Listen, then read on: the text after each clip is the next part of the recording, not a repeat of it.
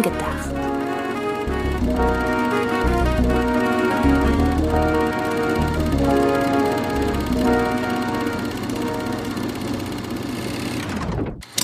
Hallo, liebe Zuhörerinnen und Zuhörer, zu einer neuen Ausgabe von Film gedacht. Film gedacht, so wie nachgedacht, nur mit Film. Willkommen, willkommen in Männers Chaos Show. Willkommen, willkommen da, wo der Wahnsinn tobt. Nicht wahr, Antje? Du hast völlig recht, Sidney. Vielen Dank für diese schöne Einleitung. Ja. Ja, perfekt. Dann können wir ja aufhören. Besser wird's nicht mehr. Wer den Film Bibi und Tina einfach anders gesehen hat, wird wissen, dass das eine Referenz darauf war. Ja, aber dezent abgeändert auf das Hauptthema des heutigen Podcasts. Denn es geht um Männer. Gut, dass du einer bist. Gut, dass ich eine Frau bin. Oh, Ich glaube, das ist die perfekte Kombination, um den neuen Film von Alex Garland zu besprechen, der ja direkt eine äh, aktuelle Info kürzlich in einem Interview gesagt hat, dass das erstmal sein letzter Film war und er nicht weiter Regie führen möchte, was ich sehr bedauerlich finde. Gleichzeitig die Begründung, dass er festgestellt hat, Regie führen ist einfach nicht sein Ding, wo ich mir denke, wenn Regie führen nicht dein Ding ist, wie kommen denn, was, was mach, hättest du für Filme gemacht, wenn Regie führen dein Ding wäre? ähm, Finde ich irgendwie sympathisch. Das ist so Ja. das Gegenteil von, von, von Überschätzung, von Selbstüberschätzung. Vielleicht wirklich Selbstunterschätzung. Auf jeden Fall schade. Ja, ich meine, er hat ja auch, ich weiß nicht, ob es dasselbe Interview war oder ein anderes, aber er hat halt ja auch gesagt, dass er ja nur deswegen Regie äh, führen äh, als Karrierestation dann letzten Endes mal in Angriff genommen hat, weil er das Gefühl hat, die Sachen, die in ihm als, als Autor drinstecken, es gab eine Phase, wo er das Gefühl hatte, niemand anderes könnte die so umsetzen, wie ich sie eigentlich schreiben wollte und darum mache ich es halt selber und dann jetzt halt nach drei Filmen feststellen, ja, aber es erfüllt mich nicht so wie gedacht. Ich meine, zu, zu seinem eigenen Sehen wohl soll er dann halt jetzt eine Pause machen. Vielleicht wird er in der Abwesenheit feststellen, er will doch. Oder vielleicht ist er jemand für eine Co-Regie. Oder vielleicht hat er jetzt nach seinen drei Filmen Ex Machina, Auslöschung und Man endlich den Status, dass vielleicht äh, sich Leute finden, die seine Drehbücher so inszenieren wollen, dass auch Alex Garland damit glücklich ist. Genau, also das eins, also was halt wirklich gut ist, ich, ich erachte ihn durch diese Entscheidung tatsächlich als ein Regisseur, den wir wahrscheinlich nie erleben werden, dass irgendein Riesenstudio den für eine Auftragsarbeit abgreift. So, äh, keine Ahnung, Stichwort Skyscraper oder irgendwie sowas. Ähm, Daher, lustigerweise habe ich als Inbegriff einer Hollywood-Auftragsarbeit immer Aushilfsgangster im Kopf. Ich weiß gar nicht warum. Ich habe den nur ein einziges Mal geguckt und mich verbindet mit dem Film überhaupt nichts. Aber aus irgendeinem Grund ist das so, wenn ich äh, Auftrags an Auftragsarbeiten denke, dann ja, Vielleicht die Assoziationskette Auftragsregisseur, Aushilfsgangster. vielleicht. Ich glaube, der Regisseur selber war auch ein Auftragsregisseur. Ja, müssen wir nicht näher drauf eingehen auf den Mann. Nein. Genau. Vergangene Woche ist Man gestartet und ähm, wir wollen gleich darüber reden. Äh, vorher möchtest du aber noch ganz kurz und bitte ganz kurz auf einen Film eingehen, den du gesehen hast. Und ähm, ich habe ihn nicht gesehen, das heißt, ich bin komplett davon abhängig, was du erzählst. Wie ich dich kenne, wirst du ihn mir gleich schmackhaft machen und du kannst dann auch direkt erklären, warum er zum Thema hier passt. Weil wir Ja. versuchen ja immer über sieben Ecken einen moder einen, wenn es sich anbietet, einen aktuellen Film vorzustellen. Ich bin da auch sehr dann gespannt, äh, bin immer wieder gespannt, wie wir dann den Bogen zum eigentlichen Thema finden. Also schieß los. Eigentlich wollten wir ja beide einen neulich gesehenen Film vorstellen. Du hast dir also keinen rausgesucht. Nee, habe ich tatsächlich nicht. Er passt auch eigentlich. Also wir haben über alle Filme, die ich zuletzt gesehen habe, haben wir bereits gesprochen. Ich kann kurz ansprechen, dass ich zuletzt ähm, The Black Phone gesehen habe, den ich sehr mag, der mich sehr an äh, S lustigerweise, an S Kapitel 1 erinnert, weil es sehr darum geht, wozu junge Menschen in der Lage sind, wenn sie zusammenhalten. Es geht um eine kollektive Angst irgendwie vor Erwachsenen und ähm, um die Kraft, die aber in, die in ihnen stecken kann, wenn sie sich zusammentun. Das sind jetzt aber alles keine Sachen, die ich in Man wiederfinde, aber ich kann zumindest ja sagen, ist ein schöner Film, ist meines Erachtens in den Momenten, in denen er wie schon es äh, eher so ein Psycho-Coming-of-Age-Film ist, der sich mit Ängsten auseinandersetzt, ist er noch mal stärker als in den Horrormomenten. Und am Ende war ich dann doch ganz überrascht, dass der Trailer, der ja extrem lang war und bei dem ich mich damals extrem geärgert habe, dass ich ihn im Vorfeld gesehen habe, dass der doch gar nicht alles verrät. Also sobald der äh, verfügbar ist, ich habe den über äh, einen US-amerikanischen Streamingdienst gesehen, ähm, kann ich euch The Black Phone wärmstens ans Herz legen. Aber das ist, wie gesagt, ich sehe da keine, selbst über sieben Ecken sehe ich da keine Verbindung zu Man. du, du stellst damit aber wenigstens einen Horrorfilm vor. Stimmt was ich jetzt nicht mache. Wobei man ja auch da, meinetwegen kann das ja die Verbindung sein, weil ich bei The Black Phone auch das Genre in Frage stellen würde. Okay. Da kommen wir dann ja gleich bei Man noch dazu. Gerne. Ja, äh, ich äh, möchte auf Louis Bunels Morgenröte eingehen, was euch nicht besonders viel hilft, denn das ist mal wieder ein Film aus der Kategorie äh, ja, und wie soll ich den bitte gucken? es mhm. gibt den dabei keinem deutschen Streamingdienst, es gibt keine deutsche DVD, es gibt keine deutsche Blu-ray, es gibt noch nicht einmal besonders viele internationale DVDs oder Blu-rays, was ich äh, gefunden habe, ist eine französische DVD, auch ganz toll mal wieder, nur mit französischen Untertiteln, also noch nicht mal englische Untertitel. Wir sind da also mal wieder in der Kategorie, warum gibt es einen Film von einem namhaften Regisseur, der in Deutschland auch schon mal synchronisiert wurde? Also das heißt, der wurde schon mal übersetzt und man kann da ja auch problemlos eigentlich dann auch Untertitel bauen für äh, damit man alle Möglichkeiten irgendwie hat, sich den anzuschauen. Aber nee, Daher großer Tipp nochmal an alle, haltet doch immer die Arte-Mediathek im Blick, denn da lief der kurzzeitig. Hm. Mittlerweile hat leider wieder abgelaufen, aber daher habe ich die Chance wenigstens genutzt. Ihr wisst jetzt wenigstens Arte Mediathek im Blick halten und ich werde euch jetzt sagen, was ihr verpasst habt, wenn ihr nicht dazu kamt, Morgenröte in der Arte Mediathek zu schauen. Es ist ein Film, der in einem kleinen Küstenstädtchen spielt und wir begleiten zunächst einmal unsere Hauptfigur, einen jungen, vergleichsweise idealistischen Arzt. Wir sehen ihn quasi bei so einem Arbeitsalltag zu, wie er zwischendurch immer versucht, sich mit seiner Frau zu treffen, wenigstens der geht's nicht besonders gut und irgendwie versucht er zwischen den verschiedenen Patientinnenbesuchen irgendwie noch ein bisschen Zeit mit ihr reinzuquetschen. Und wir sehen außerdem immer kurz bevor er irgendwo eintrifft oder kurz nachdem er dort eingetroffen ist, gibt's noch zwei andere Männer, die durch dieses Städtchen stromern. Das ist einmal der sehr herrische, machtgierige Polizeichef und einmal ein Fabrikbesitzer, für den hat der ein großer Teil dieser Stadt arbeitet.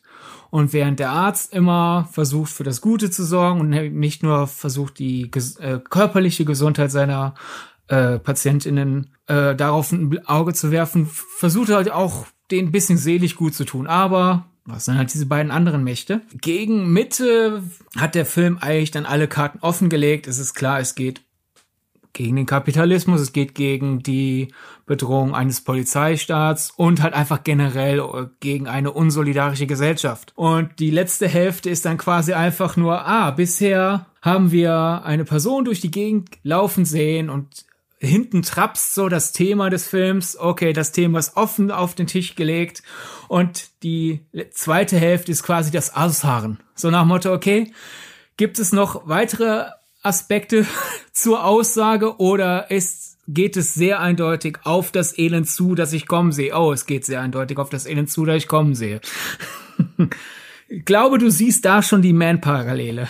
Ja, durchaus.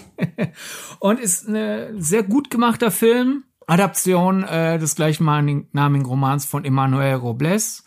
Und äh, für Bunel ist er ungewöhnlich, als dass der Film auf Surrealismus verzichtet. Das ist jetzt nicht der einzige Film äh, im Bonells äh, Schaffen, auf den das zutrifft, aber schon eine ziemlich rare Sache. Allein daher war der natürlich interessant zu schauen. Ich mochte einfach die, die Umsetzung, denn der ist schön gefilmt, wie wir dieses Küstenstädtchen kennenlernen. Es ist eigentlich zwischenzeitlich sehr einladend, aber auf Dauer hin sehen wir halt, wie uneinladend dieses äh, Städtchen letzten Endes ist. Und die Plumpheit der Aussage ist eigentlich auch letzten Endes eine Stärke des Films. Und daher wollte ich den heute gerne vorstellen. Und das ist ja auch was, was man Man vorwerfen kann, wo wir aber dann jetzt auch langsam dazukommen, weshalb ich ihm die von vielen Leuten da draußen ihm ein wenig attestierte Plumpheit, da gehe ich nicht mit, das kann ich direkt vorwegnehmen, verstehe aber, wie man es halt auf so eine plumpe Art und Weise lesen kann. Die Story von Man ist sehr schnell erzählt. Es geht um eine junge Frau, gespielt von Jessie Buckley namens Harper, die einen eine recht traurige persönliche, einen recht traurigen persönlichen Hintergrund hat, weil sie miterleben musste, wie ihr Ist es ihr Ehemann oder ist es ihr Freund? Das weiß ich spontan gar nicht. Jedenfalls Ehemann. ihr Lebenspartner über längere Zeit. Es gibt Zeit. ja daher auch äh, einen Dialog, dass sie ja als Mrs. angesprochen wird. Ach ja, stimmt, genau, genau, genau. Also sie ist, äh, sie ist, äh, ihr, ihr, ihr Ehemann ähm, ist vor ihren Augen von vom Balkon gestürzt ähm, mit dem mit der Möglichkeit, dass er sich wahlweise das Leben genommen hat oder dass es ein Unfall war und die Tatsache, dass dieser ganzen Sache ein großer äh, Streit vorausging, deutet für deutet mehr oder weniger darauf hin, dass er sich möglicherweise halt wirklich das selbst das Leben genommen hat. Daraufhin fährt sie ins ja englische Hinterland, würde ich sagen, irgendwo in die Einöde, in eine absolut idyllische, von sattgrünen Wiesen und ruhigen Wäldern umgebene Landschaft, in ein altes Herrenhaus, will dort Urlaub machen und ähm, auf ihrem ersten alleinigen Spaziergang durch den Wald merkt sie plötzlich, irgendwie scheint irgendwer oder irgendetwas sie zu verfolgen. Und nach und nach entwickeln sich aus dieser Verfolgung halt äh, Paranoia ist ein bisschen äh, doppelt gemoppelt. Ähm, aber sie merkt plötzlich, irgendwie ist hier nicht alles so, wie es scheint. Wichtig ist vielleicht noch, während Harper von Jesse Buckley verkörpert wird, werden die Männerfiguren im Film allesamt von Rory Kinner gespielt. Also es gibt im Grunde zwei relevante Schauspieler in der Hauptrolle, beziehungsweise in ganz vielen Nebenrollen im, äh, im Falle von, von Rory Kinner. Es gibt noch zwei, drei weitere Nebenfiguren. Ähm, aber so, es ist, es ist tatsächlich in erster Linie ein zwei SchauspielerInnen, aber nicht zwei, äh, zwei Personenstück. Das finde ich ganz witzig. Ja, ich glaube, damit ist die Handlung, die ja nun wirklich nicht groß noch äh, irgendwelche äh, Haken schlägt, ganz gut erklärt. Habe ich irgendwas Relevantes vergessen? Nein. Okay, cool. Äh, ja, dann ähm, würde ich sagen, lass uns doch im Vorfeld einmal spoilerfrei über den Film reden. Also wie, äh, mit welcher Erwartung bist du an den Film rangegangen? Weil ich hatte, seit ich den Trailer gesehen habe, weiß ich, da hatten wir beide mega Lust auf den Film. Und dann wurde der Film, soweit ich weiß, in Cannes hatte er, also ich weiß, dass er in Cannes gezeigt wurde. Ich meine, es war auch die Weltpremiere in Cannes. Und dann waren ja die Meinungen doch eher gespalten. Und das habe ich auch jetzt so mitbekommen in meinem Freundes- und Bekanntenkreis oder eher Kollegenkreis. Die, die Leute, die den Film schon gesehen haben, die sind in der Regel nicht restlos begeistert, sondern haben auch immer, also sind entweder halt so zwei Zwiegespalten, was ich interessant finde, weil ich hätte gedacht, dass das kein Film ist, den man okay findet, sondern bei dem man sich in irgendein Extrem einordnet. Aber so die ganz großen Lobeshymnen habe ich bisher nicht gehört und wie gesagt, ich finde auch viele Leute, die, wenn ich mir so äh, Reviews so anlese, die dann aufgrund dessen, dass der Film ja doch sehr deutlich sein Anliegen vor sich herträgt, den Film kritisieren. Ja. äh, also erstmal, wie, wie ich, was ich erwartet habe und dann auf die Rezeption eingehen. Oder wie machen wir das genau, jetzt? Genau, ja. Ja. Ach so, genau. Ich habe bei mir dann halt, wie gesagt, dann war ich äh, neugierig, aber mit ein bisschen verhaltener in meiner Vorfreude dann. Das mhm. sollte ich vielleicht noch ergänzen. okay, ja, jetzt ist die Frage rund geworden. ja. Ähm, ich habe nicht zu viel von der Rezeption vorher mitbekommen. wusste halt nur, dass der Begeisterungssturm ausblieb, aber mhm das hätte ja alles Mögliche bedeuten können. Ja. Ich habe einfach erwartet, dass der Film toll aussieht. Was er tut. Denn der Trailer hatte wirklich einige richtig gute, manchmal auch wirklich schöne Bilder. Mhm. Und das hatte ich einfach erwartet. Und halt, dass Alex Garland sein Ding durchzieht. Und ich würde sagen, das habe ich beides bekommen. Ja. Was ich basierend auf dem ersten Drittel, wenn nicht sogar der ersten Hälfte, dann halt auch noch im Hinterkopf mit dem Trailer oder dem Teaser, wo ich meine Erwartungshaltung am gesamten Film neu ausrichten musste, war dann einfach, als der Film ein bisschen kleiner wurde, was den Schauplatz angeht, ein bisschen konzentrierter wird. Und da war ich kurz im, hm, ist es noch das, was ich wollte? Hm. Modus. Und da habe ich realisiert, okay, es ist einfach nicht das, was ich erwartet habe, aber ich wollte ja interessante Bilder und Alex Garland zieht sein Ding durch und das hat er dann auch bis zum Ende gemacht und daher war ich zufrieden. Ich war kurz wegen einer Sache gegen Ende, die über die reden wir dann im Spoilerteil. Verdattert ist das falsche Wort. Unterwältigt. Bleiben wir einfach mhm. mal sicherheitshalber bei unterwältigt. Dann habe ich ein paar Minuten drüber nachgedacht und gedacht, oh, ah, ich bin nicht mehr unterwältigt. Und seither kabelt der sich bei mir in meinem Alex Garland Ranking mit Auslöschung. An Ex Machina kommen für mich beide einfach nicht ran. Ex Machina hatte halt für mich wirklich diesen Wow-Faktor. Und mhm. Auslöschung und Man sind beides wow, ha, sehr gut. Aber dieses, der nächste Schritt, dieses, diese leichte Überraschung drin fehlt noch. So dieses, das habe ich so nicht kommen sehen. Aber immer noch ein sehr guter Schnitt. Drei Filme, dreimal mindestens ein Daumen hoch bei mir. Ja, ich kann leider nicht sagen, wo ich ihn einordnen würde, weil ich glaube, das wäre ein bisschen unfair. Ich habe nämlich nur Ex Machina im Kino gesehen und die anderen beiden nicht. Und ähm, da kann man also nicht den direkten, also du hast es ja jetzt auch, du hast es ja, bei dir war es ja, glaube ich, genauso, ne? Du hast auch nur Ex Machina im Kino gesehen. Ja, Auslöschung war ja schwer in Europa im Kino zu sehen. Eben, genau. Und Man hatte ich halt einen Screener, weil ich aufgrund der Bahn die Pressevorführung verpasst hatte. Ja. Ich werde den gerne im Kino nachholen. Beziehungsweise ja. vielleicht habe ich ihn mittlerweile schon im Kino nachgeholt. Wir zeichnen ja. das gerade vor dem Kinostart auf. Äh, ja, genau. Also deshalb versuche ich da so ein bisschen, ich hätte so ein bisschen Angst, dass ich dann den, der, der Reihenfolge so ein bisschen Unrecht tue, weil dann Ex Machina so einen Kinobonuspunkt hätte. Ich glaube, bisher mag ich wirklich Auslöschung am liebsten. Aber ich muss sagen, Alex Garland ist ein Regisseur, der einfach insgesamt eine hohe Trefferquote bei mir hat. Also drei von drei Filmen, du hast es gerade gesagt. Und daher ähm, ist es eigentlich nicht nötig, dass ich das da irgendwie ranke. Aber ähm, können wir mal drüber nachdenken. Ich meine, generell sind Ex Machina und Auslöschung die, wo sich die Leute einordnen als Favorit unter den dreien. Äh, ich hätte auch blind getippt bei dir, dass es Auslöschung ist in deinem Fall. Den hätten wir vor ein paar Wochen auch erwähnen können. Stimmt. Holen wir vielleicht mal nach. Genau. Aber gut, wir sind also beide positiv rausgegangen aus Men. Und ich glaube, diejenigen, die ihn noch nicht gesehen haben und ja aktuell noch nachholen können, ist jetzt die zweite Kinowoche, da sollte der in den meisten Kinos immer noch laufen, wo er in der ersten Woche lief. Ist damit unsere Empfehlung ausgesprochen und wir gehen jetzt in den Spoiler-Teil oder hast du noch was Spoilerfreies für die Leute? Nee, ich glaube, alles weitere, was gerade so in Richtung Interpretation geht, sollten wir auf jeden Fall im Spoiler-Part besprechen. Ich überlege gerade noch, was man noch sagen könnte. Wie du hast es schon gesagt, die, die Optik, ich finde, der ist einfach in seinem Zusammenspiel aus Optik und Akustik, was sich teilweise so auf so wunderschöne Art und Weise, was teilweise auf so wunderschöne Art und Weise kollidiert, finde ich den halt wirklich, äh, wirklich toll. Die ganze Idee mit der Darstellung der Männer durch einen einzigen Schauspieler finde ich auch sehr clever in diesem Kontext. Und ich finde auch, dass man den Film tatsächlich gucken kann, ohne dass man zwingend interpretieren muss.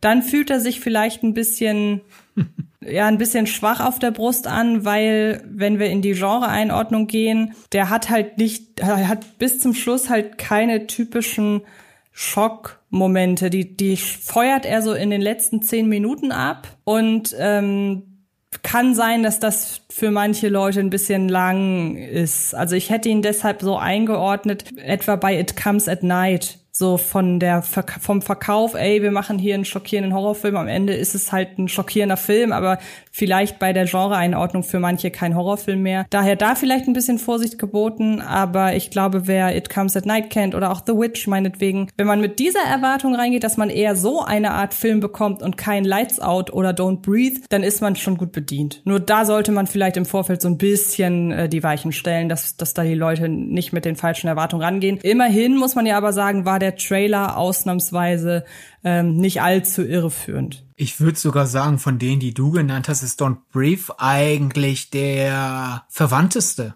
Oh, da bin ich gespannt, wie du darauf kommst. Ja, Don't Brief ist ja auf dieser Grauzone Thriller zu Horrorfilm. Mhm. Ich habe Leute im Freundeskreis, die Horror eher nur so nach Motto, ach, wenn ich einen guten Tag hab. So nach Motto ähnlich mhm. wie bei mir, Achterbahn mit Looping. So, wenn ich einen guten Tag ja. habe und weiß, mein Magen äh, hält das heute aus, kann ich ein Looping mitnehmen und an anderen Tagen weiß ich genau, wenn ich mit dem Looping fahre, ist mir für den Rest des Tages schlecht. Also lasse ich es. Und bei denen ist es halt so Horror, äh, weiß nicht. Und Don't Brief ist so genauso dieses, im Grunde ist es ja ein Thriller. Es wird, es wird eingebrochen und dann läuft alles schief. Aber es ist schon ein bisschen intensiver, wenn da sich die beiden Parteien verfolgen und dann gibt's ab und zu so ein paar Geschmacksgrenzenüberschreitung, die halt deswegen, wenn der im Horrorregal steht, wird ja niemand sagen, dort Brief im Horrorregal bist du bescheuert. Ja. Und ich würde sagen, Man ist da halt, du hast da eine Frau und die fühlt sich nicht sicher im Urlaub, wo sie sich ja eigentlich entspannen will. Und später haben wir dann Geschmacksgrenzenüberschreitungen. Also ja. Hast recht, stimmt. Ja, es ist, finde ich gut, ja. Apropos unsicher fühlen, Social Media. Finde ich gut. Ähm, einmal kurz die Kontaktdaten. Ist natürlich sehr cool, wenn gerade bei diesem Film so ein bisschen Input von euch kommt. Wenn ihr Mail schon gesehen habt, freuen wir uns äh, über die bekannten Plattformen von euch zu lesen. Manchmal dauert unsere Reaktion auf eure Mails und Nachrichten ein bisschen länger. Das sage ich deshalb, weil ich heute eine Nachricht von vor ein paar Wochen beantwortet habe, was mir sehr, sehr leid tut. Aber genau, teilt doch gerne eure Gedanken zu Man, zum Interpretationsansatz, gerne auch zur Genreeinordnung und zwar bei Twitter oder Instagram über den äh, nein, nicht über den Letterboxd-Kanal, über den Filmgedacht-Kanal beziehungsweise Account. Bei Letterboxd archivieren wir unsere Folgen wöchentlich und wer direkt mit mir in Kontakt treten möchte, kann das bei Twitter und Instagram tun. Da heiße ich Antje Wessels und du, Sydney, heißt bei Twitter Sir Donnerbold, bei Instagram Sydney Schering. So. Ja, Sir Donnerbold ist ein britischer Vorfahre von Donald Duck, also allein deswegen wie geschaffen für diese Folge. Da hast du natürlich recht. Ähm, so, dann ähm, würde ich sagen, lass uns doch mal direkt einsteigen. In den Spoilerteil. In den Spoilerteil. Und was kannst du denn direkt sagen? Was konntest du weil damit die Leute zu Hause mal wissen, wie das hier läuft. Ich, wir haben halt jeweils unser Dokument zur Struktur stehen und wir hatten äh, bei Punkt 4, wie fanden wir ihn ohne Spoiler und bei Punkt 6, wie fanden wir ihn mit Spoilern. Ähm, deshalb, was konntest du denn eben bei deiner Meinung zu Man nicht sagen? ja, es ist halt so, äh, Harper, gespielt von äh, Jesse Buckley, wird ja von diesem nackten Streuner, Passanten, mhm. Obdachlosen möglicherweise verfolgt. Dann sind wir ja irgendwann raus aus dem ganzen Grün und sind in dieser gemieteten Ferienwohnung. Der versucht einzudrängen. Oder vielleicht sind es auch andere Männer, die versuchen einzudrängen. Ist ja teilweise schwer zu erkennen in diesem Film. Und dann ist er irgendwann drin. Und dann haben wir diese Parade an Männern, die andere Männer gebären. Dann ist Schluss. Und dann haben ja. wir quasi eine Mid-Credit-Scene, mehr oder weniger. Äh, und wir sehen, wie die äh, schwangere beste Freundin von Jesse Buckley an den Tatort kommt und Jesse Buckley lebt noch und pafft eine. Und mein Gedanke war, hm, das war's schon? Mhm. Weil diese Parade an sich gebärenden Männern wurde halt für mich irgendwann, also der, der Effekt ging verloren. So, ah, ist das eklig. Ah, ja, nochmal, ja, nochmal. Kommt noch eine Pointe, dann, dass aus dieser Reihe an Männern dann halt eine Visualisierung ihres äh, übergriffigen, äh, verstorbenen Mannes rauskommt, hat für mich noch nicht mal wirklich als Pointe funktioniert. Das war halt so nach dem Motto, ja, okay, der jetzt auch noch. Und dann blieb's aus. Und dann sehen wir auch noch Jesse Buckley da halt so, so bisschen äh, ready or not mäßig. So, Samara Weaving äh, hat die Schnauze voll. Und dann ist aber mir aber der Groschen gefallen. So dieses, ja, mir ging's ja genauso wie Jesse Buckley in dem Film. So diese, diese, das, was eigentlich wie eine Steigerung wirken müsste, es wird ja immer grotesker und die, die, die werden ja immer deformierter noch, die Männer, die da aus diesen anderen Männern rausgekrochen kommen. Es müsste doch eigentlich immer ekliger werden oder immer mehr Zorn in mir wecken oder immer mehr Wut. Und stattdessen hat es mich abgestumpft, wie halt unsere Protagonistin. Und dadurch äh, war für mich dann klar, Man ist, manchmal liest man ja, Man hat halt zum Thema toxische Maskulinität nichts mehr beizutragen. Wo ist denn da der neue Ansatz? Also erstens nicht jeder Film zu einem äh, gesellschaftlichen Brandthema muss einen neuen Winkel finden, weil ansonsten hätten wir schon vor Jahren mit Filmen und anderen Medien aufhören können. Irgendwann wurde ja jedes Thema einmal angesprochen, aber es, es hilft manchmal auch Dinge dreimal oder viermal zu sagen.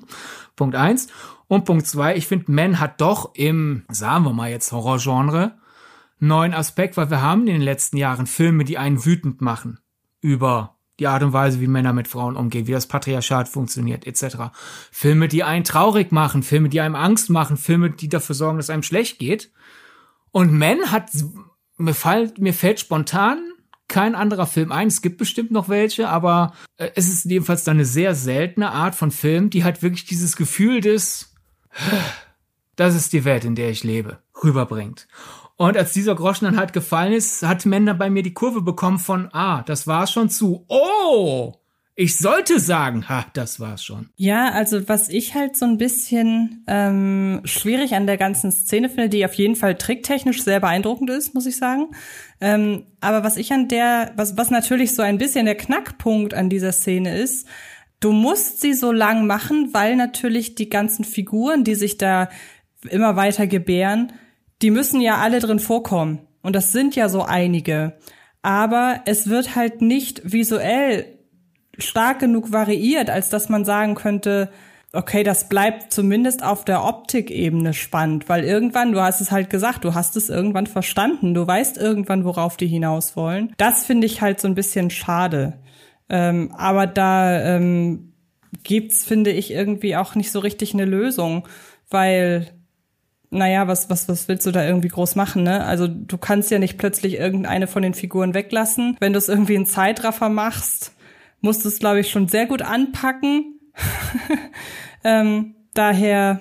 Ja, ich finde, Alex Garland hat ja auch schon die richtige Lösung gefunden, indem er halt diesen Nachklapp, indem er halt erstens immer wieder Jesse Buckley zeigt, die immer weniger reagiert, statt mehr, mhm. mehr zu reagieren. Und dann halt diesen Nachklapp, wo halt keine terrorisierte Jesse Buckley da irgendwie ist, sondern halt wirklich dieses, das ist meine Realität. Und das ist ja mhm. ein bisschen so dieses Gefühl, das ja leider in unserer Gesellschaft nicht nur beim Thema äh, äh, Sexismus bei manchen Leuten halt in den Kopf reingeht, so dieses, ich kann eh nicht dagegen kämpfen. Es macht mich schon nicht mal mehr wütend. Es ist, es ist halt da. Und das ist natürlich die, die falsche Reaktion. Aber ja. in der Realität. Aber in Men ist das dann ja richtig gemacht von Alex Garland, dass er richtig schön vorführt, dieses, na, ist es nicht schlimm, wenn so viel schlimm ist, dass du bei dem Schlimmen gar nicht mehr reagierst? Mhm. Also richtig schöner Film, um vorzuführen, wie halt eine ja Verharmtheit, eine Abgebrühtheit in einem Ab äh, in einem entstehen kann. Ja. Jedenfalls war das meine Lesart. Äh, ich habe auch schon, können wir ja nachher drauf reingehen, dass das am Ende eher für Harper ein Prozess der Heilung ist. Mhm. Dass sie halt ihre Schuldgefühle, die ihr eingeredet werden wegen ihres Manns, der in den Selbstmord gefallen ist oder nicht in den Selbstmord gefallen ist. Weil sie quasi vor Augen geführt bekommt, dass sie gar nichts tun konnte. So als Interpretation oder weißt ja. oder sagst du da später was zu? Ja, können wir nachher, weil ich glaube, wenn wir jetzt beide Fässer, nämlich Man als Film über toxische Maskulinität und nebenher Kummer erzählen, ich glaube, dann kommen wir durcheinander. Ja, gut, das stimmt. Hm?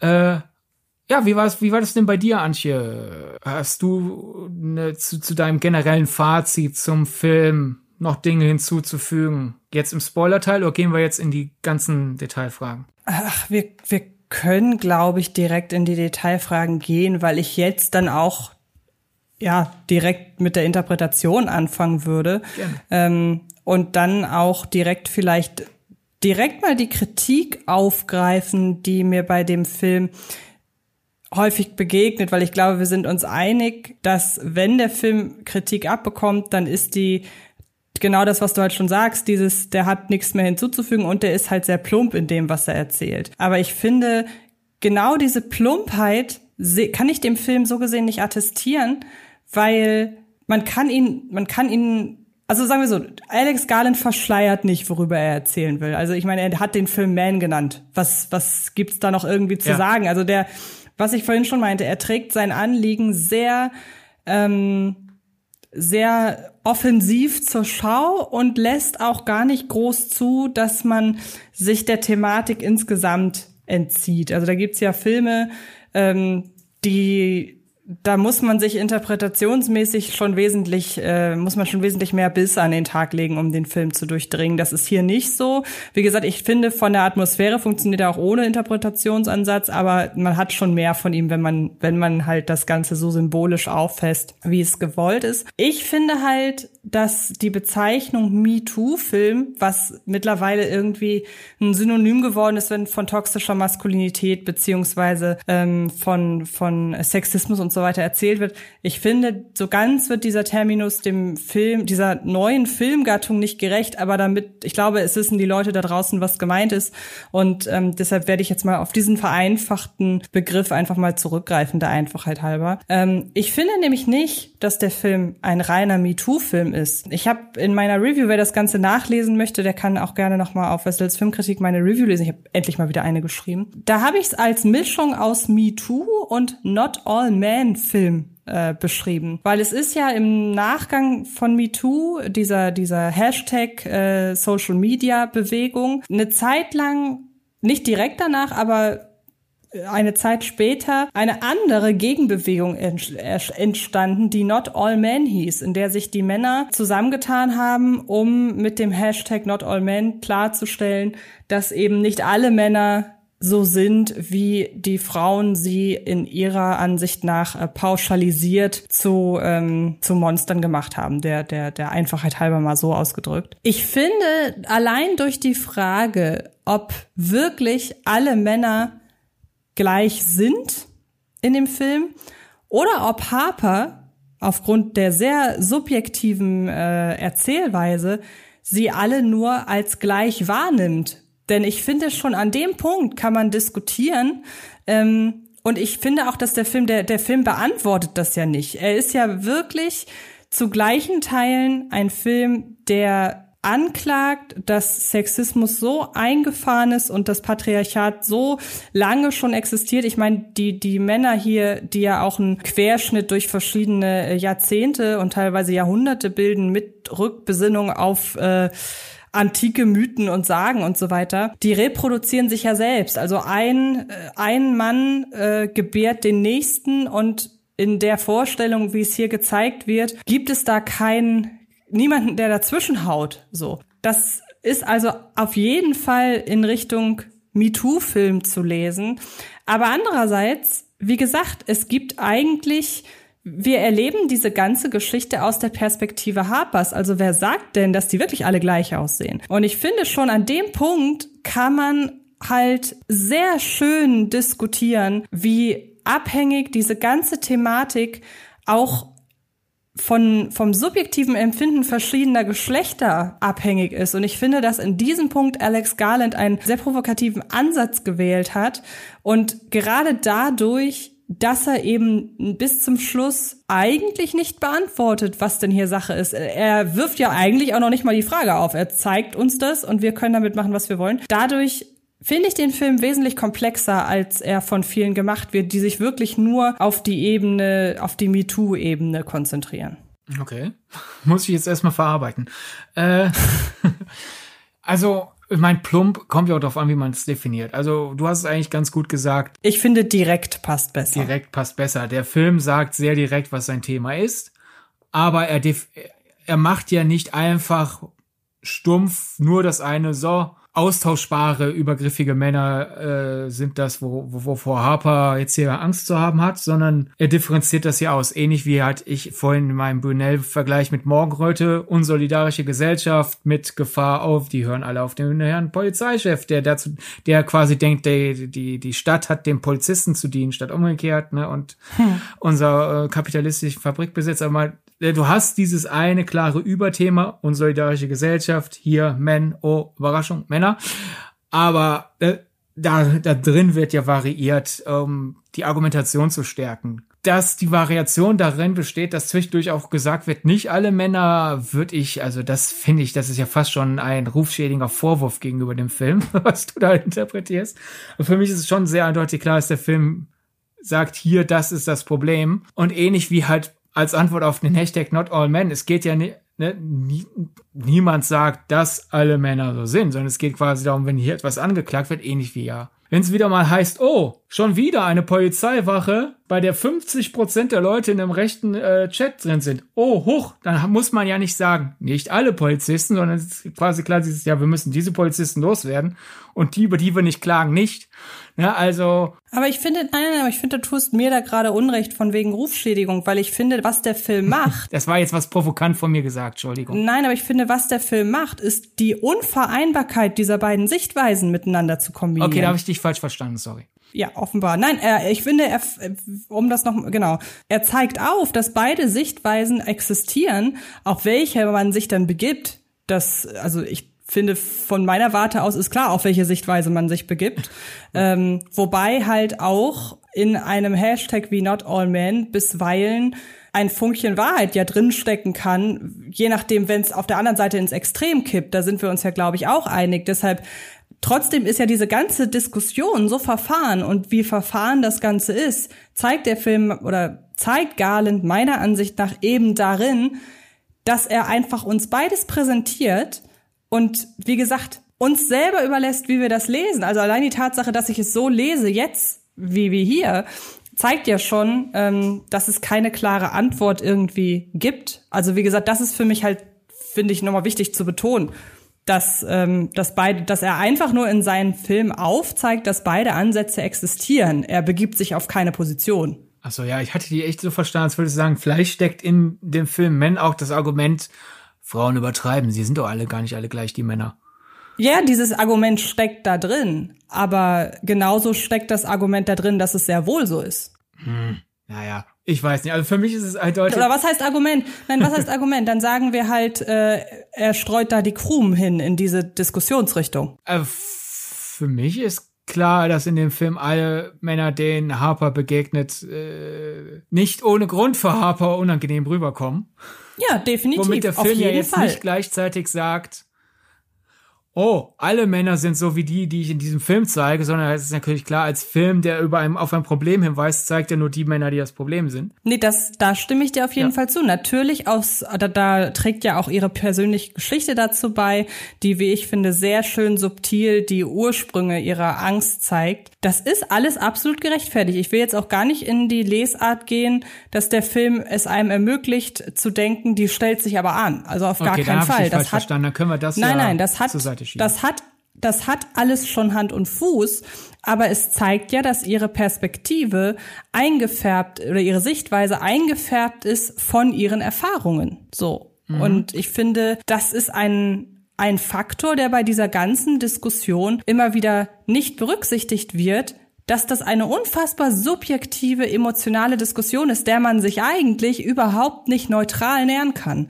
Das ist, finde ich, auch noch, oder auf, auf auf sachliche, objektive Weise. Ich finde, dass das eine Diskussion ist, der man sich so nicht nähern kann. Man ist immer automatisch emotional in diese ganze Sache involviert, was sie subjektiv einfärbt, sodass es einfach keine klassische Wahrheit in diesem Sinne gibt. Ich finde diese ähm, diese Möglichkeit der, wie soll ich sagen, der der der der Spanne, wie viel Wahrheit in einer Sache steckt. Ich finde, dass der Film das auslotet. Also wenn du sagst, du hast, ich versuche das irgendwie mal so mit einem Graphen in meinem Kopf darzustellen. Wenn du ein Ereignis schilderst, ein Ereignis, was dir geschehen ist, dann ist dieses Ereignis für dich zu 100 Prozent die Wahrheit weil du schilderst es in der kompletten Wahrnehmung, wie du es gemacht hast. Es ist zu 100 Prozent subjektiv. Aber wenn das jemand von außen betrachtet, würde der das immer anders beurteilen. Also der würde immer vielleicht andere Akzente in bestimmten Wahrnehmungen setzen, würde immer manche Sachen vielleicht mehr hervorheben als du, fände andere Sachen vielleicht schlimmer als du, aber andere Sachen dann wiederum auch harmloser als du. Und da ist entsprechend immer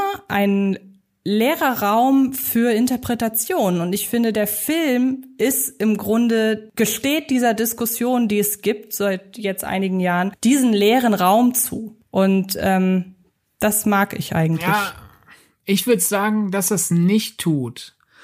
Äh, denn nach, äh, wir haben natürlich Interpretationsspielraum mit der Frage, sehen wirklich alle Männer in diesem Ort gleich aus? Oder tun oder tun sie es nicht? Da würde ich sagen, das Interpretationsspielraum ist das jetzt eine Situation, wo der Film uns quasi in Harpers Wahrnehmung versetzt? Oder ist das quasi in der Welt des Films eine Dokumentation? Das passiert gerade alles, da ist kein, da ist für das, für das Handlungsgeschehen keine Metapher. Die Metapher ist erst in der Interpretation des Films als Gesamtwerk. Aber der Film zeigt uns ja, dass der Kampf in dieser Ferienwohnung wirklich stattgefunden hat.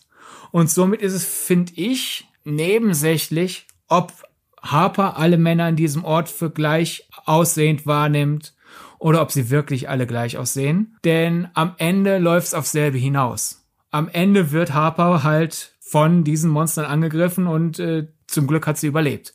Daher ist dieses, dieser Rory Kinner spielt alle Ding, ist vielleicht dieser leere Raum, aber der Film sagt, hm, das ist irrelevant. Ja, aber im Grunde sage ich ja nichts anderes, weil die Tatsache, dass die Figuren alle gleich aussehen, das ist in dem Film eine Wahrheit. Und diese Wahrheit ist unumstößlich, ja. weil wir sehen das die ganze Zeit. Diese, das, das existiert. So. Also ich, ich spreche dem ja gar nicht ab, dass man es so lesen, also ich spreche dem Film zu, dass man in Erwägung ziehen kann, dass diese Wahrnehmung der Figur, dass alle Frauen gleich aussehen, äh, Quatsch, dass alle Männer gleich aussehen, dass das vorherrscht gegenüber, die Männer sehen wirklich alle gleich aus. Aber schon allein die Tatsache, dass in dem Film alle Männer gleich aussehen, die stellt ja schon in den Raum, das ist eine Wahrheit. Das ist in diesem Moment die Wahrheit von Harper und das ist nicht verurteilbar, denn es existiert. Okay, jetzt so. habe ich dich verstanden. Gut. Ja, also für, für mich ich glaube, das ist überraschenderweise war das vielleicht der komplizierteste Teil mit dem Film. Machen wir einfach einen Deckel drauf auf das Thema, alle sehen gleich aus. Für mich ist das halt der Film, der filmemacherische Kommentar. Es, es kann ein Geistlicher sein, es kann ein Polizist sein, es kann ein Barkeeper sein, es kann der Vermieter sein. Wenn sie sich mies verhalten, sind es halt letzten Endes alles dieselben Leute. Ja, genau. Und die Position kann egal sein. Die, deine gesellschaftliche Funktion kann sich unterscheiden. In dieser Uniform steckt letzten Endes immer derselbe Typ. Ja. Ist das so die, die Bedeutung dieser Besetzungsnummer ist? Muss ja. du da übereinstimmen? Ja, ja, auf jeden ja. Fall. Ne? Und ich glaube, damit haben wir dann auch schon, allein, dass der Film halt da variiert, ich meine, wir haben diese sehr eindeutige Aussage, toxische Maskulinität ist gefährlich. Wer hat das gedacht bei dem Begriff? Das steckt da ja schon drin. Äh, wir haben da die Varianz, wir haben halt diesen Geistlichen, der ja am Anfang noch harmlos ins Gespräch einsteigt, als er anbietet zuzuhören, aber dann packt er ihr halt ans Knie und lässt die Hand am Knie und vergräbt die Hand ja fast schon rein. Also ist ja nicht einmal halt drauflegen und so, ah, ich realisiere, ich hätte höchstens tröstend auf die Schultern touchen sollen, ich mache wieder zurück, sondern halt wirklich schön Finger reingraben. Und dann nimmt ihr auch noch das Gespräch die Wende, der ihr erst suggestiv und dann letzten Endes wortwörtlich die Schuld in die Schuhe schieben will für den Selbstmord ihres verstorbenen Mannes. Wir haben natürlich den Polizisten. Wir haben ja einmal eine Polizistin und die geht ja noch halbwegs äh, brauchbar zur Sache versucht Harper zu beruhigen. Da Motto, ach, das ist wohl so ein Verwirrter. Wir haben ihn ja jetzt im Gewahrsam genommen. Der Kerl, der erzählt, dass er freigelassen wurde und wieso, er hat doch nichts getan, ist wieder Rory Kinner. Wir haben halt den Barkeeper, der keine Hilfe ist. Wir haben die, die Typen in der Bar. Wir haben dieses eklige Kind, das die Frau beleidigt, einfach nur, weil sie da ist. Ähm, das halt quasi diese, noch bevor wir diese Geburtsszene haben die ja die Monotonie des Ganzen aufführt, haben wir da halt schon die Monotonie dieses, das Problem ist halt, solche Typen sind überall und somit weiß Frau nicht, wo soll ich mich denn überhaupt hinorientieren, wenn ich mal was loswerden will, eine Beschwerde oder eine Sorge. Ja, also ich finde, da ist der Film, und das ist ja das, was ihm, wie gesagt, vorgeworfen wird, sehr direkt. Ähm, was ich immerhin ganz cool finde, ist, dass bei dem Film die Kritik ausbleibt, das wäre ein Männerhasserfilm. Das war ja so eine Kritik, die zum Beispiel in der frühen Trailerphase Promising Young Woman so ein bisschen über sich ergehen lassen musste, bis dann plötzlich die Leute gemerkt haben, oh ja, das ist ja doch ein guter Film. er ist halt, er, also Man zieht halt noch Dinge zu Rate für seine Veranschaulichung der Thematik, die in sich auch noch mal sehr drastisch ist. Also wenn ich da zum Beispiel an das Bild denke, dass Harper sich im Garten den knallroten Apfel vom Baum pflückt, so als ähm, und, und nicht nur das, sondern Rory Kinners ähm, Vermieterfigur kurze Zeit später auch noch den Witz macht, ja, sie haben von der verbotenen Frucht genascht. Also da formuliert Alex Garland natürlich doppelt und dreifach. ähm, aber andererseits passt's ja auch wieder zum ganzen Diskurs so, dass nochmal explizit darauf hingewiesen wird und dass man der Frau die Schuld in die Schuhe schiebt quasi, dass sie das gemacht hat, was ihr eigentlich, dass, dass sie was falsch gemacht hat äh, und dann selber schuld ist an ihrem, an ihrem weiteren Weg. Also, er ist da, wie gesagt, wenn ich jetzt noch, noch mal sage, dass der Film sehr direkt ist, äh, haben die Leute da draußen irgendwie ihr Bullshit-Bingo voll. Also, ja. Ich meine, letzten Endes, allein halt Stichwort Männerhasser-Film, ich krieg da ja mittlerweile auch eh immer das, das äh, innere Würgen, wenn Leute bei dem nächsten Film, der wieder das Thema behandelt, äh, das, das als Beschwerde ranbringen, weil, liebe Männer, die vielleicht jetzt hier auch wütend diesen Podcast hören und denken, warum gibt's diesen Film gegen mein Geschlecht? Im Idealfall, im absoluten Idealfall, seid ihr gar nicht gemeint. Ne? Eben. Wenn ich jetzt zum Beispiel halt auch dann manchmal um, nehmen wir extra ein Beispiel, das nicht explizit mit Männern zu tun hat, um da kurz so ein bisschen die Emotionen rauszunehmen. Vielleicht wird dann klar, worauf ich hinaus will. Wenn jetzt zum Beispiel sich eine Pressebetreuung darüber aufregt, äh, wie, wie sich die Leute in Pressevorführungen manchmal daneben benehmen, dann denke ich nicht als allererstes, was hast du gegen mich gesagt, sondern ich denke, hm, ich glaube, sie meint mich nicht. Dann höre ich weiter zu und im Idealfall meint sie mich wirklich nicht, sondern die Leute, die sich bei daneben benommen haben. Aber gegebenenfalls kann ich ja auch immer noch dazulernen und denken, hm, ja doch, das habe ich auch schon mal gemacht. Ist nicht schön, mache ich nie wieder oder sonst was. Deswegen da jetzt dann wieder auf der auf den Männerteil im Idealfall, im absoluten, im absolut perfekten Idealfall seid ihr gar nicht gemein. Im schlimmsten ja, genau. Fall seid ihr wie die Rory Kinner Figuren oder der äh, Ehemann von von Harper, der ihr versucht, die Schuld einzureden, dass es ihm schlecht geht und dass, äh, warum sorgst du dafür, dass ich dich schlagen muss? Ne? Im absoluten schlimmsten ja, genau. Fall seid ihr die. Und in den meisten Fällen seid ihr dazwischen, weil wir sind alle Produkte unserer Gesellschaft und kein Stück Fleisch könnte, könnte sagen, kein Stück Fleisch, das in einer Marinade ist, kann sagen, hier, an mir klebt keine Marinade. Doch, du bist in derselben Soße.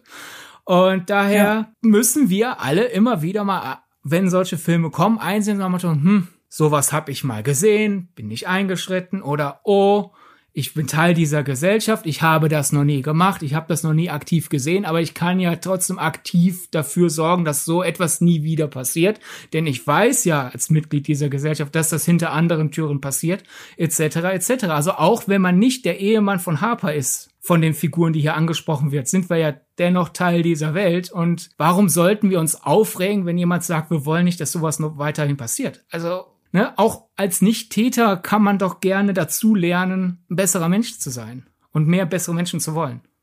Ja, ich habe zum Beispiel im Diskurs rund um Promising Young Woman wirklich mal die die Aussage gehört. Ja, ich habe den Film, also von einem Mann, ich habe den Film gesehen und das, was da gezeigt wird, hat mir vor Augen geführt, wie manche Dinge, die für unser eins normal sind, für Frauen das eben gar nicht sind. Und damit ist nicht gemeint, ich habe früher auch Frauen auf dem Arsch gefasst, bevor plötzlich in den Medien war, dass das nicht erlaubt ist, sondern es war wirklich dieses, wir kennen diese Szenen aus Bars und, und, und Kneipen und von irgendwelchem unbedarften Flirtverhalten von Männern. Und Promising Young Woman hat mir vor Augen geführt, wie das auf der anderen Seite eben ankommen kann. Und das finde ich dann schön, wenn man sagt, ich fühle mich jetzt nicht angesprochen, die, was die Kritik angeht, aber der Film ermöglicht es mir, die Perspektive der Frauen einzunehmen. Das ist ja eigentlich der Idealfall, wenn man mal ja, ehrlich ist. Halt nicht dazu lernen, oh Mist, ich bin ja ein Täter, ich habe das jetzt realisiert. Ich meine, hey, sollte Promising Young Woman oder Man jemanden dazu führen, das zu erkennen und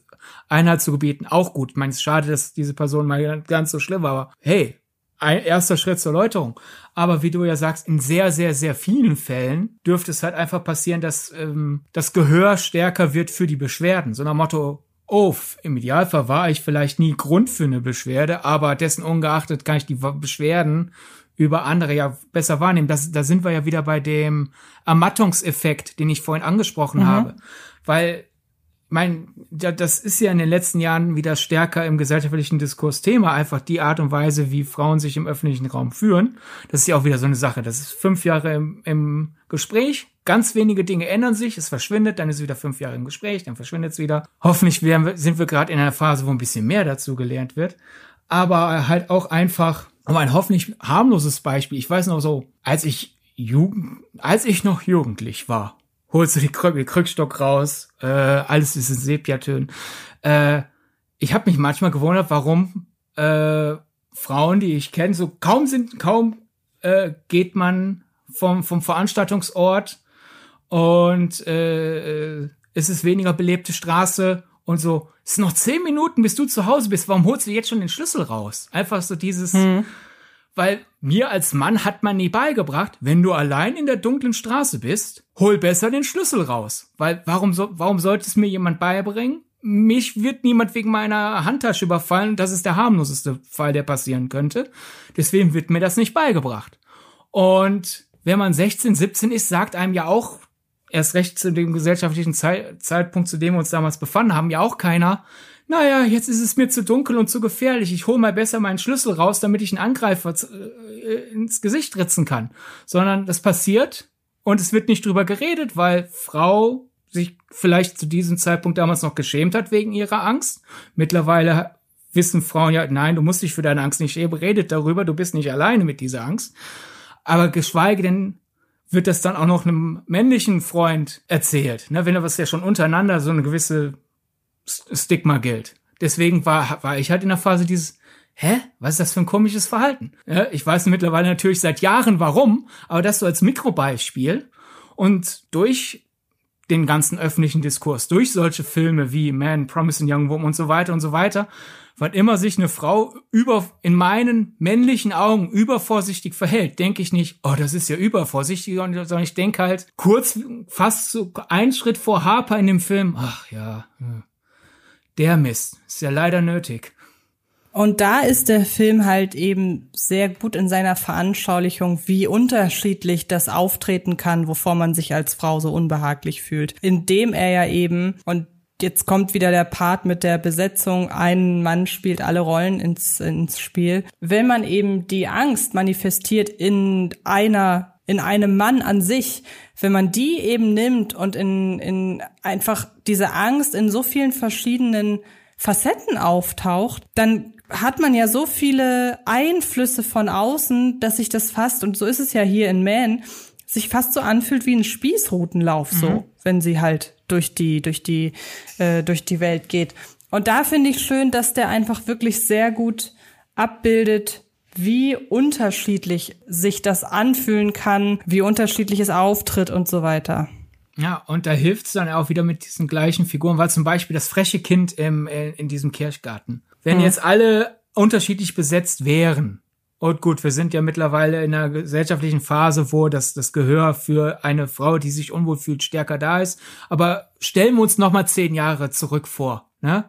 Da könnte man ja sagen, was mhm. reagiert die denn jetzt so wegen diesem vorlauten Kind? Kann die das vorlaute Kind nicht ignorieren? Aber dadurch, dass dieses Kind ja für uns gleich aussehend ist mit Männern, vor denen sie sehr, für, auch für den größten Idioten erkenntlich begründetbare Angst hat, ist halt klar dieses, es, ja, es könnte nur ein freches Kind sein, aber bist du dir sicher? Es, das Kind könnte auch doch noch zum Gewalttäter werden. Das ist halt dieses, ne, wieder auf den Schlüssel zurückzukehren was soll schon passieren? Ja, in 100 Nächten passiert es nicht. In der 101. kommt dann jemand und äh, äh, reißt dir deswegen reißt dir mit Gewalt die Handtasche weg. Na, deswegen lieber doch 10 Minuten vor zu Hause den Schlüssel rausholen. Ist scheiße, ja.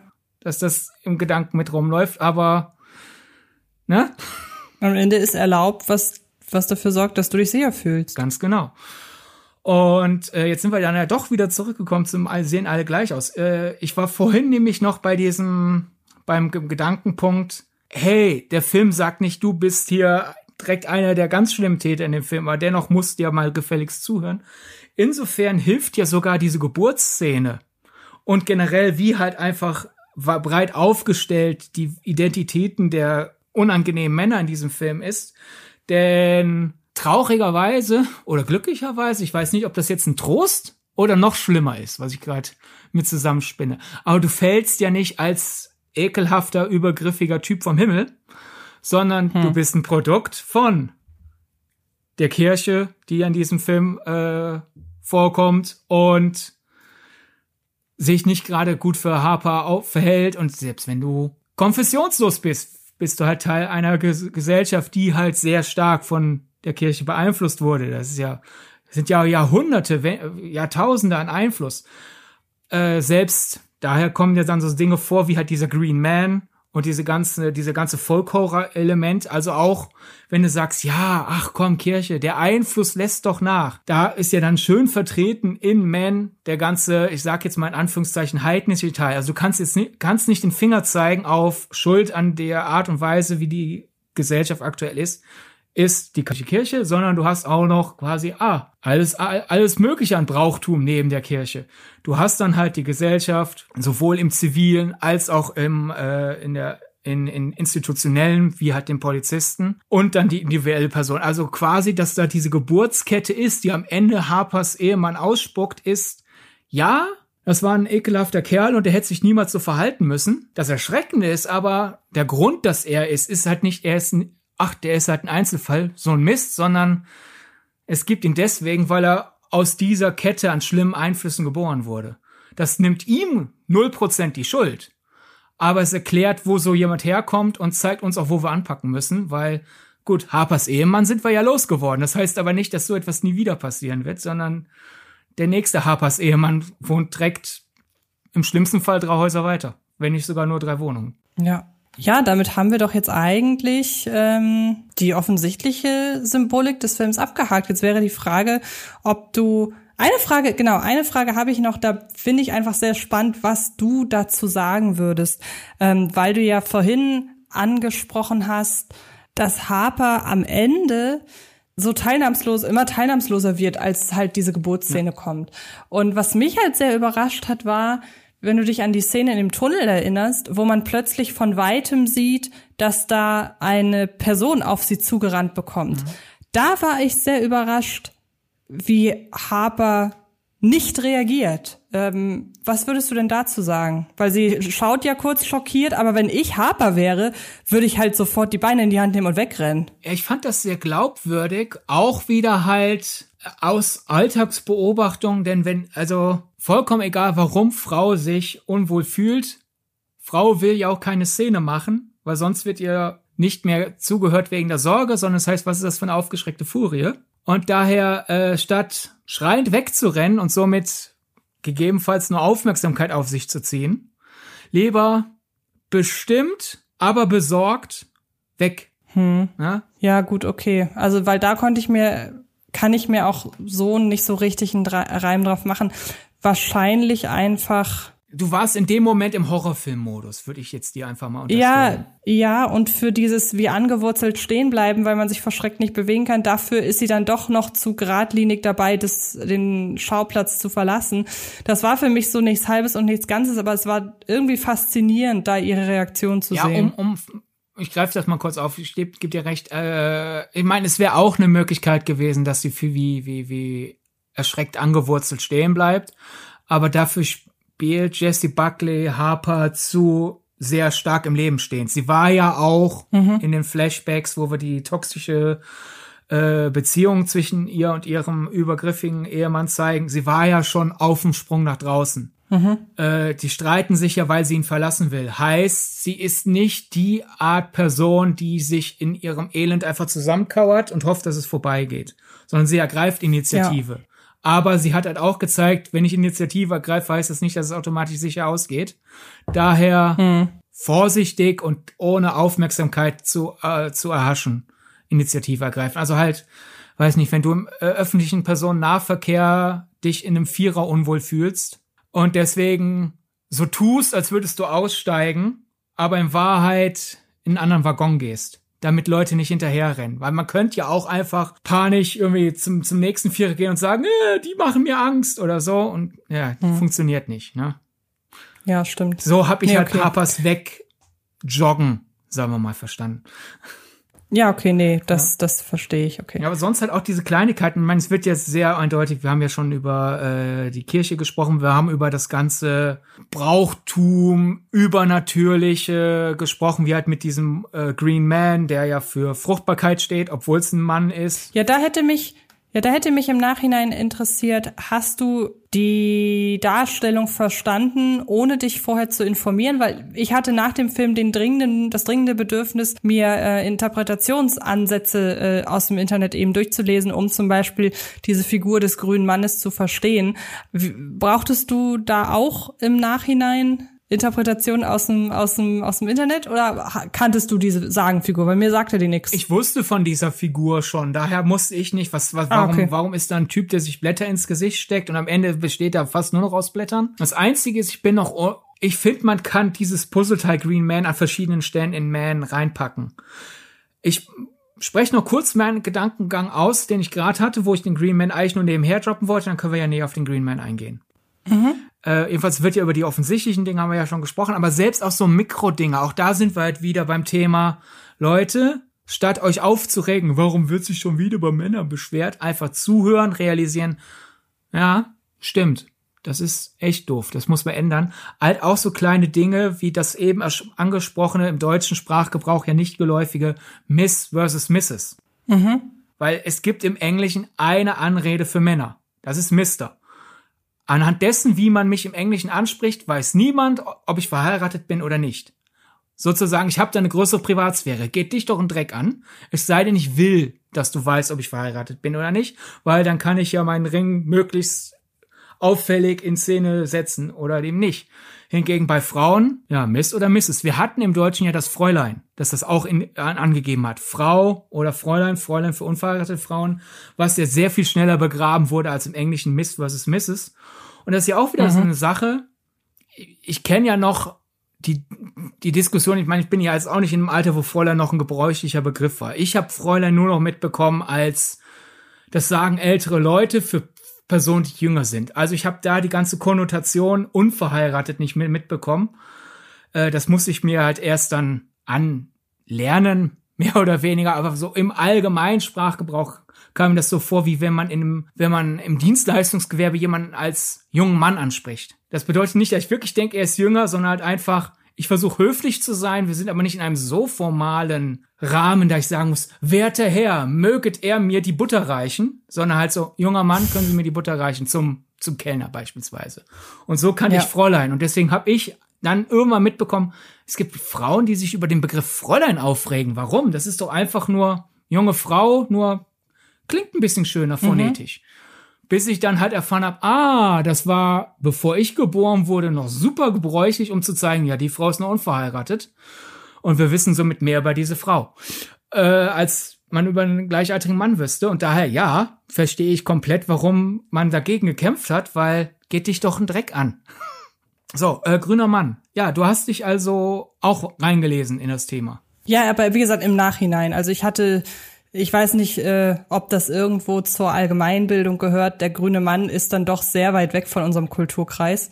Deshalb hat der mir nichts gesagt. Ja, ich glaube, das ist, da merkt man, es ist ein britischer Filmemacher. Ja. Ähm, aber wo ich mir unschlüssig bin, ich habe mir jetzt halt die Bedeutung des grünen Mannes, wie gesagt, britische Folklore, übernatürliches Fruchtbarkeitssymbol als super Kurzfassung jetzt einfach erklärt. Und die Puzzlestellen wo ich den jetzt in Men reinpacken konnte, war einmal, jetzt ganz simpel erklärt, ein simples Vorstellung für, okay, irgendwann kommt die Geburtsszene. einmal, wie man auch wieder merkt, so wie Männer alles an sich reißen müssen, so in so vielen Kulturen wird die Fruchtbarkeit der Frau zugeschrieben. Und dennoch findet man in Westeuropa Kulturen, wo, ne, hier komm, ist der Mann. Der, der Green Man, der braucht keine Frau, der kann sich selber fortpflanzen. Er wird als eindeutig als Mann gelesen und ist dennoch auch unser Fruchtbarkeitssymbol und kann Dinge in die Welt hinaus gebären. Wer braucht die Frauen? Schon so irgendwie so wieder was Anmaßendes einfach so. Mhm. Wenn man mal so drüber nachdenkt, ist es irgendwie anmaßend. So, hey, wir schließen hier jetzt so ein ganzes Gender aus. Einfach damit hier so ein geiles Symbol auch schon wieder männlich besetzt ist. Und einmal halt für dieses Reinwaschen, weil halt ähnlich wie auch das satte Grün in dem Film, eine Geburt, halt auch was von Neuanfang einfach hat in der kulturellen Deutung in der Kunst. Und das selbst, egal wie furchteinflößend dieser Green Man aussehen kann und erst recht in diesem Film in Szene gesetzt wird, äh, die letzten Endes bringt er für Harper die den Moment, wo sie sich mit der mit dem Symbol ihres unangenehmen Ehemanns auseinandersetzen kann und danach geht's ihr besser. Das ist, das, da wären wir halt wieder so bei der Kummerdeutung, mit der ich nicht so ganz einhergehe. Ich würde sagen, für, für die Figur Harper geht es auch darum, diese, diese Schuldgefühle von sich zu streifen und wieder offener in die Welt hinauszugehen.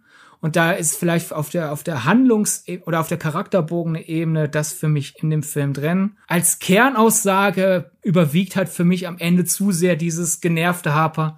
Das ist die Welt, in der ich lebe. Da ist jetzt nicht wirklich, also mir als Zuschauer bringt der Green Man nicht diese Reinwaschung, die diese äh, Kummerdeutung und äh, Kummer überkommen Deutung von Man mitbringt. Ja, apropos Neuanfang und apropos äh, Fruchtbarkeit und so weiter.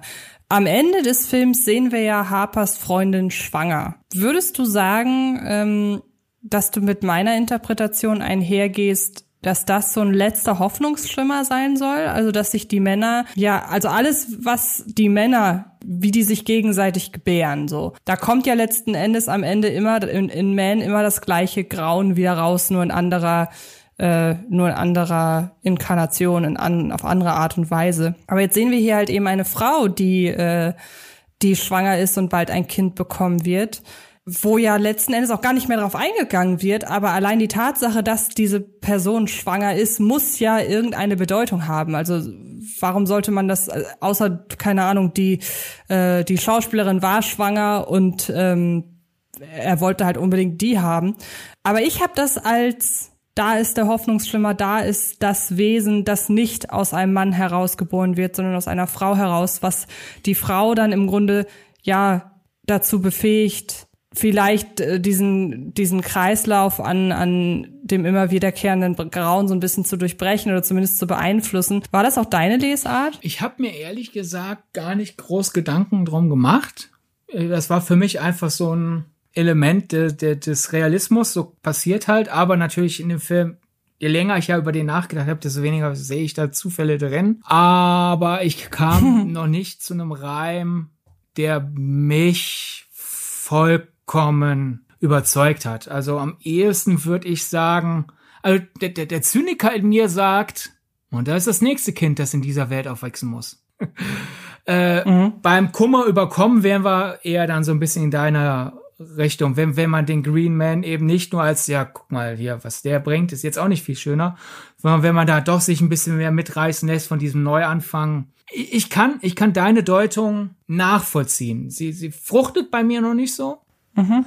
Aber ich kann sie nachvollziehen. Aber du bist ja. auch der Meinung, es muss eine Bedeutung haben. Die Frau ist nicht durch Zufall schwanger. Ja, ich das mein, ist ja auch schon gut. Generell ganz klein. Und das, das war ein Moment, wo ich mich beim, beim Gucken ertappt habe und gedacht habe, übertreibe ich jetzt? Oder ist es Absicht und ich find's, find's lustig? Also nicht im herablassenden, haha, was für ein Schwachsinn, sondern im, ha, gute Idee dass nämlich, wenn äh, aus diesem ganzen Stalking ja letzten Endes Verfolgung wird und so ein bisschen so Slasher-mäßiges, ich werde vom potenziellen Killer verfolgt, dass die letzte Waffe, die verwendet wird, bevor dann diese Geburtssequenz kommt, ein Auto ist. Was der Mann selbst reden versucht, Harper mit einem Auto umzufahren. umzufahren. Also äh, für mich kann das kein Zufall sein, weil ich meine, du hast ja beim Drehbuchschreiben alle Möglichkeiten der Welt.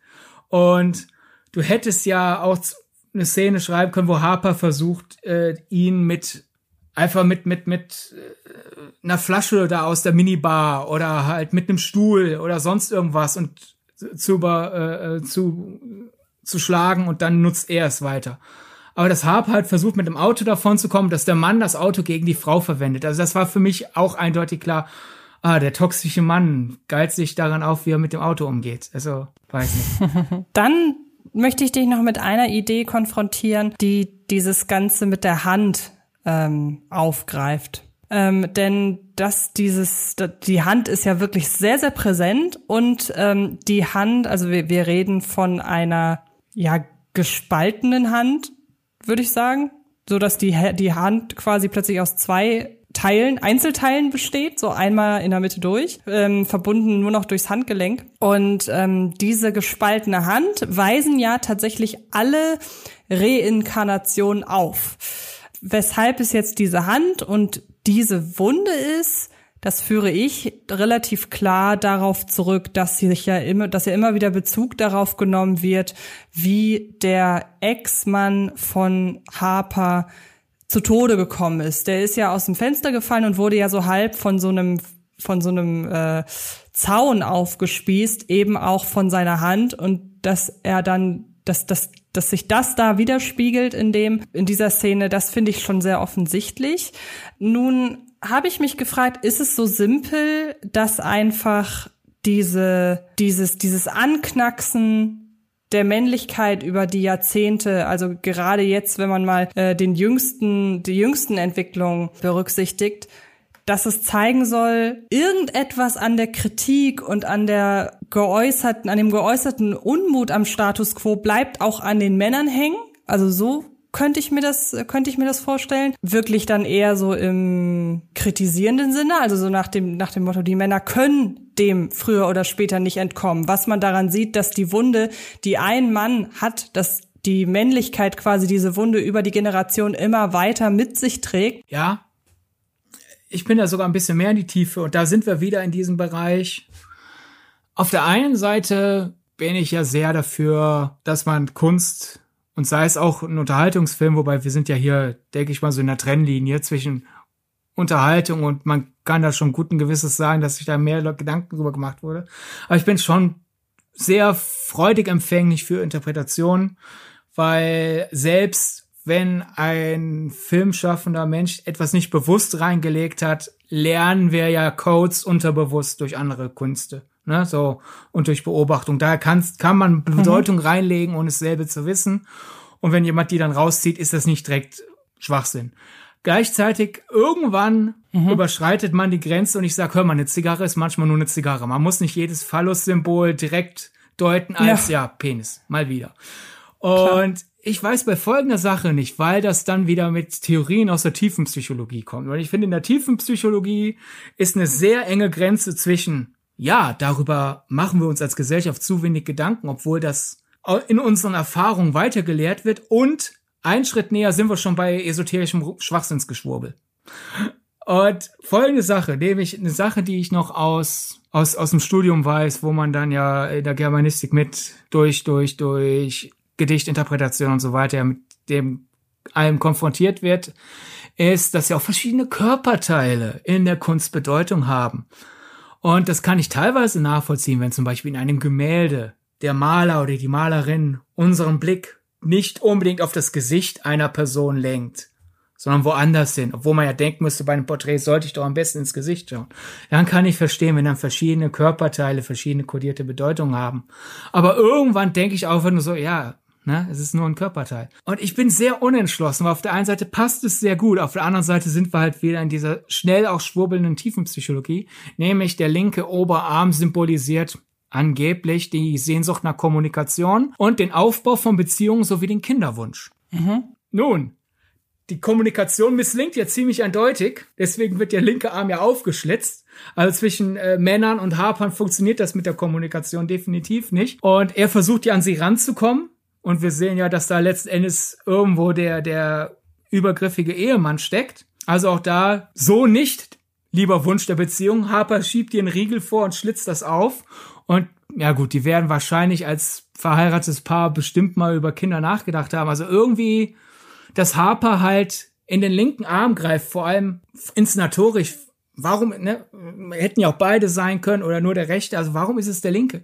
Wenn der linke dann ausgerechnet Kommunikation und Beziehungen führen soll in der tiefen Psychologie. Ist schon ein schöner Zufall, aber andererseits, es klingt so schwurbelnd. Ich weiß es nicht. Nee, ich finde das auf jeden Fall, sollte man berücksichtigen. Was sagst du zu meiner Lesart? Ich kann das nachvollziehen. Also allein, dass die vollkommen ungeachtet, welcher Körperteil es ist, halt, dass dieser, dass die Verletzung nicht verschwindet, sondern bleibt. Total schlüssig. Mhm.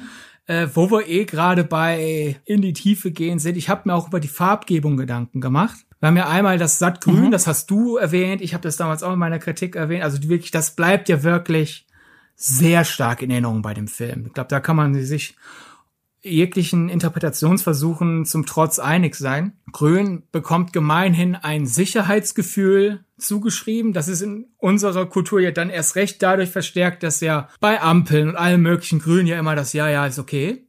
Also das ist, das ist eine Sache, die war schon immer in der Kultur drin und wird gesellschaftlich verstärkt. Also Sicherheit und Harper will ja in das Grüne, weil sie sich da sicher fühlen will. Letzten Endes kommt die Gefahr ja doch. Heißt Sicherheit wiegen und ah, wir sind im Horrorfilm, die wird dir unter, wird dir unter den Füßen weggezerrt. Aber dann sind wir halt auch noch im Christentum, hat Grün Symbol der Wiederauferstehung. Da wären wir ja wieder bei quasi, bei, bei, bei einerseits in der Verwandtschaft zum grünen Mann, ob wieder Auferstehung oder Neuanfang durch Geburt. Ich würde sagen, das ist definitiv die Nachbar eine Nachbarschaft thematisch und halt egal, ob wir das jetzt als als Kummer und Gewissensfilm sehen und Harpers schlechte Gefühle, die sie nicht haben müsste, der Mann ist selber schuld, aber Harpers schlechte Gefühle stehen wieder auf, werden wieder neu hervorgekocht oder wir sind wir bleiben am toxischen Maskulinitäts Element des Films. Einfach dieses, du kannst noch so weit wegfahren von dem Mann, der dir wehgetan hat. Das Toxische wird immer wieder und immer wieder neu geboren. Wie, wie, wie plausibel hältst du das? Also ich halte es für genauso plausibel wie alles andere. Und jetzt kommen wir halt immer wieder zu dem Punkt, an dem wir halt sehen, und da muss ich sagen, kannst du dir vorstellen, weshalb ich sage, Man ähnelt sich meiner Ansicht nach Mother sehr. Ja, total. Weil auch da ja im Grunde dem Film vorgeworfen wurde von den KritikerInnen, der ist aber plump in seiner Symbolik. Und am Ende ist das Spannende an dem Film einfach, wie viel du aus dem rausholen kannst. Der Film sagt super eindeutig, dieses Thema sagen fünf verschiedene Leute über sechs verschiedene Themen. Ja, genau. Und ich finde, das ist halt hier genauso. Ist exakt genauso. Und ähm, deshalb macht deins natürlich auch Sinn, klar. Und die Rückblenden in London sind ja in so einem Orange gehalten. Mhm. Und das finde ich noch interessanter, weil das, dass die Provinz grün ist, ich meine, gut, du hättest im Winter drehen können, dann wäre es nicht grün. Aber ich sag mal so, da sind wir in einem Wackelbereich zwischen, ist das Absicht oder ist das glücklicher Zufall? Aber die, diese London-Szenen, die wurden ja gezielt in einem orangen Licht gehalten. Ja. Und Überraschung, das erinnert mich irgendwie an den linken Oberarm. Orange soll nämlich tiefenpsychologisch auch den Wunsch nach Kommunikation und Einheit symbolisieren. Mhm. Und das ist ja der Streitpunkt zwischen Harper und ihrem Mann. Mhm. Na? Äh, die haben unterschiedliche Vor Vorstellungen, was gerade gute Kommunikation ist. Und das überschattet deren Beziehung und somit äh, das, das äh, psychische Wohlsein dieser beiden Figuren. Und laut Natalia Coe ist Orange eine Farbe, die statistisch auffällig stärker bei Männern beliebt ist als bei Frauen. Aha, okay. Das heißt, diese Mitkommunikation assoziierte Farbe außerdem von Männern angeeignet wird, sondern das ist, wir mögen die mehr und Frauen mögen mhm. die irgendwie nicht, ist ja dieser unheilvolle Sabber über den London Beziehungsszenen. Ja. Hm. Ja, stimmt. Also das ist interessant. Die, das muss ich nicht mehr aus, aus, äh, ausformulieren, warum das interessant ist. Nein, das stimmt. Das Einzige, wo ich nicht vorwärts gekommen bin, ist die Pusteblume, die ja auch sehr oft sehr intensiv gezeigt wird in dem Film. Und bevor er dann alles durchdreht, ja auch ein, ein äh, Pusteblumensamen von Harper eingeatmet wird. Hm. Denn ich bin alles durchgegangen, was ich habe an Nachschlagewerkzeug über Blumensymbolik. Und die Pusteblume hat in allem positive Assoziation. Also für etwas, das von manchen GärtnerInnen als Unkraut bezeichnet wird, hat die Pusteblume Schrägstrich der Löwenzahn kulturell, ich habe noch nie so eindeutige, einstimmige Sachen über Blumen gelesen wie über Pusteblume als, hey, voll cool, hat nur positive Assoziationen, ist schön und bringt Glück und sowas. Und die wird in dem Film ja eher sinister eingesetzt. Ja, könnte das vielleicht was mit der Verbreitung der Samen zu tun haben? Also, dass ja. man denen quasi nicht entkommen kann, weil sie eben durch die Luft fliegen? Das ist super. Es ist halt. Ja, das war das Einzige, was ich halt auch habe. Ich war dann halt bei, bei Sperma. Das ist halt sehr, sehr einfach. Ja, das hätte ich auch ne? fast schon, Weiß, hätte ich auch fast schon genommen. Krisselige Form, oben der Kopf, unten der hm. Zäpflein dann.